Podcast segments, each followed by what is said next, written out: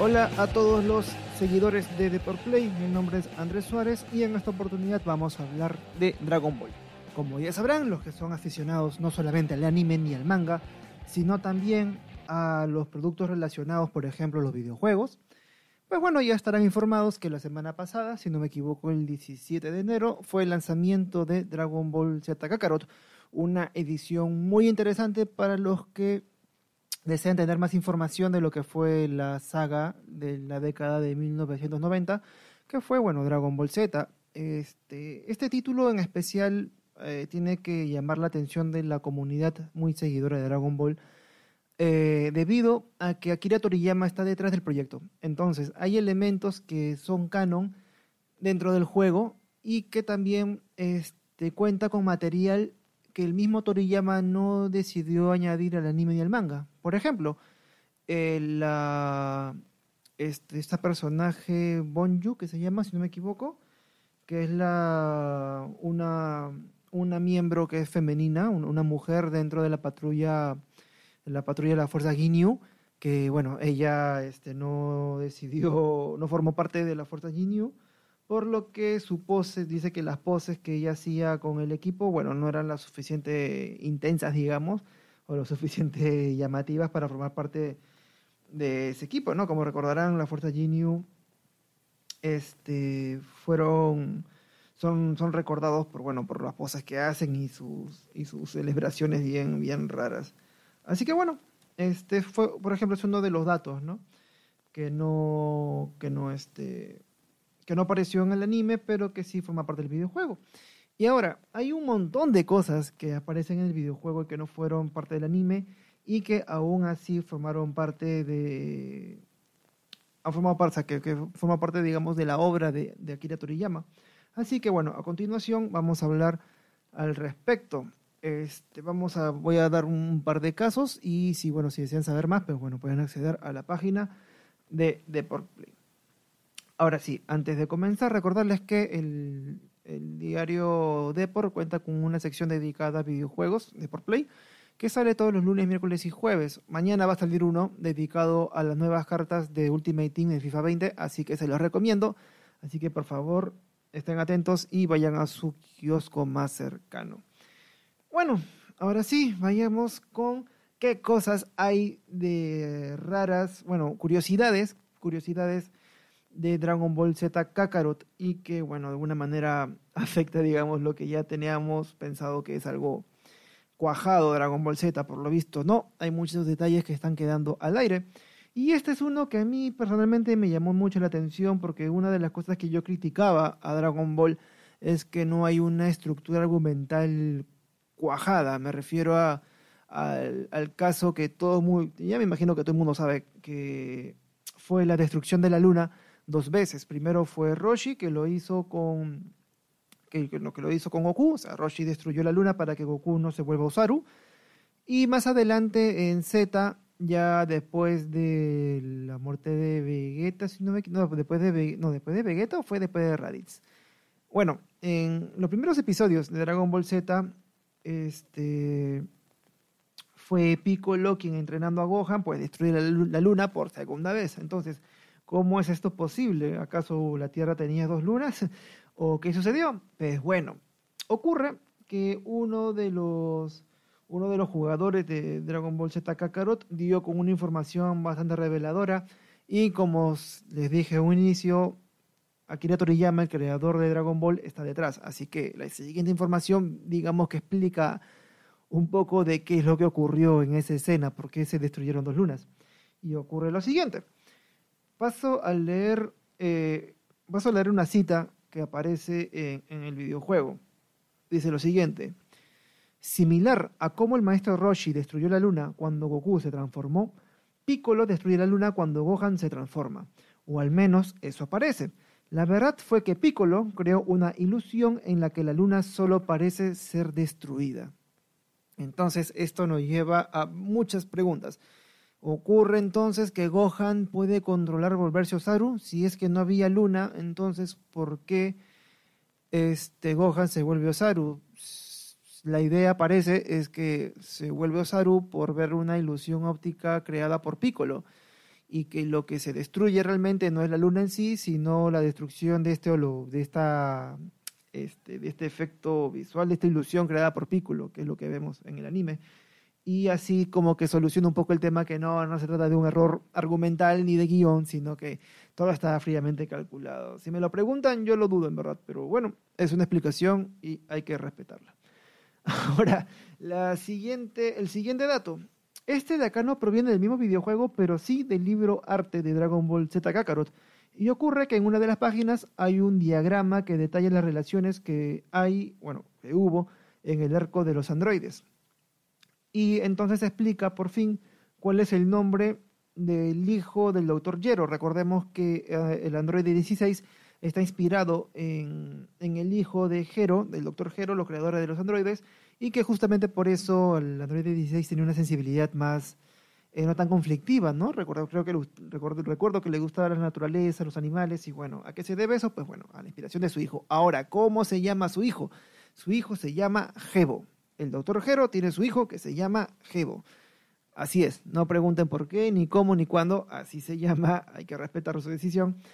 Y es lo que decidió el autor para, digamos, poner el punto sobre las sillas en la trama de Dragon Ball Z. Ahora, vayamos a un dato bastante curioso y divertido, que es el profesor Oak.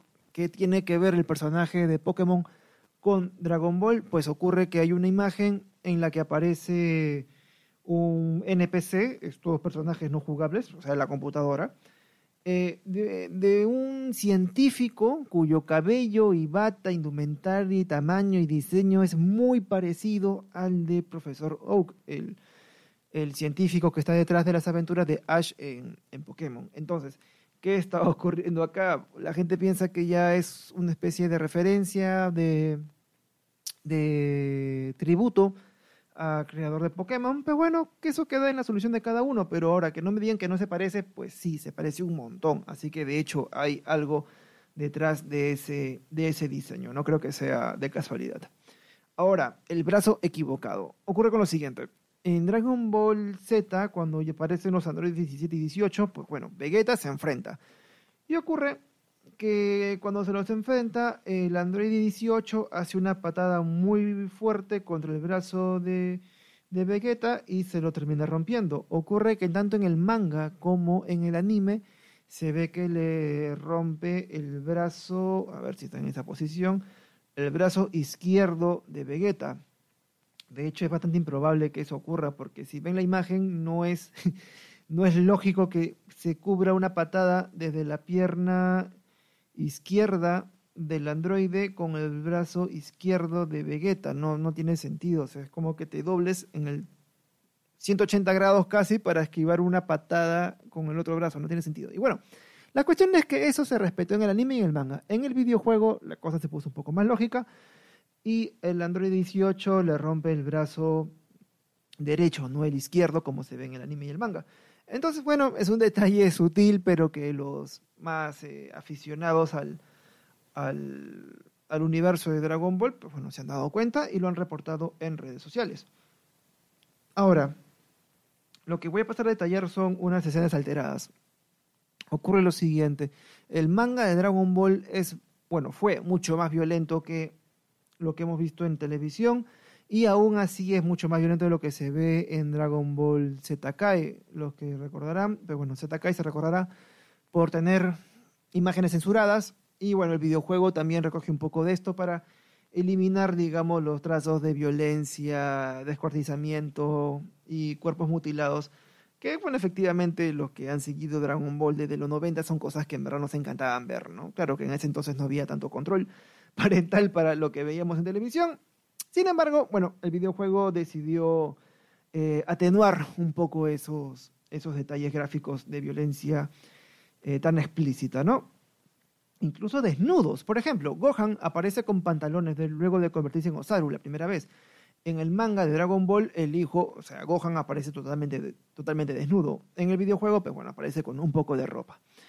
¿Qué más tenemos? Eh, el, el, ataque de Freezer en Namekusei. En el anime y en el manga vemos cómo Freezer eh, ataca a un, a un, amigo, compañero de Dende, a un niño, y lo asesina. En cambio, en el videojuego, en Dragon Ball Z Kakarot, pues bueno, se ve una imagen, un paneo eh, panorámico, una imagen panorámica de, los pueblos destruidos y con gente muerta, pero no se ve nada tan explícito como el asesinato de un niño. ¿Qué más tenemos? Este. Tenemos, tenemos, tenemos. Ah, que está. Que es cuando eh, la muerte de Babadi. Eh, bueno, Piccolo en, el anime, Piccolo, bueno, parte a Babadi en dos de un solo golpe. En el videojuego de Bandai Namco simplemente se ve que lo noquea. No se ve nada tan, tan bravo. Ahora, en la aparición de Trunks, que parte la mitad a Freezer con su espada, recordarán que Freezer reaparece y Trunks lo mata con la espada de un solo tajo, lo, lo divide en dos. En el anime se ve cómo se parte y ve un poco de sangre. En el videojuego eh, no, se ve, que, se ve, se, ve que la espada atraviesa el cuerpo, pero no se, no se divide ni se ve todos los sexos que se vio en, en el anime. Y ya para acabar, bueno, este Boo, eh, recordamos que Boo es finalmente quien mata a Babidi, a diferencia del manga, eh, en el que la cabeza de Babidi explota tras un golpe de Boo, pues bueno, simplemente Babidi cae fulminado por un golpe. No hay mayor rastro de violencia. Y bueno, y ya como un dato extra, antes de despedirme, seguro que se estarán preguntando cuánto tiempo demanda pasar el videojuego. Ahora, eso depende mucho de qué tan eh, habilidoso eres, obviamente. No la cifra que les voy a dar no aplica para todos. Y entonces, hay que pasar esta respuesta por dos etapas. Primero, en lo que es pasar el videojuego, la campaña principal te va a demorar 40 horas aproximadamente. Si tú te quieres pasar el videojuego con toda la lista completa al 100% te puede demorar entre 80 y 100 horas de juego. Eh, repito, esta información es, es, variable, no es única para todos. Según tu habilidad podrás hacerlo en mayor o menor tiempo. Así que bueno, creo que 100 entre de 40 y 80 horas es un buen cálculo si es que quieres comprarte un videojuego y y disfrutar de cada momento, ¿no? Hay gente que le ha agradado, hay gente que no. Si ustedes ya lo, ya lo están jugando en su PlayStation 4, por favor, coméntenos y que nos adelanten qué tal es, quizás lo compremos y nos echemos unas partidas acá más adelante por The Pro Play. Bueno, sin más, ya me tengo que despedir. Mi nombre es Andrés Suárez, gracias por escucharme y ya me sabrán de mí, ya mi compañero Tato que viene mañana en el podcast de The Pro Play, que está disponible eh, bueno, de lunes a viernes sale el podcast en las plataformas de, audio streaming como sea Spotify, eh, Google Podcast, iTunes, en todas las plataformas habidas y por haber. Bueno, ya sin más, mi nombre es Andrés Suárez y hasta la siguiente oportunidad. Chao, chao.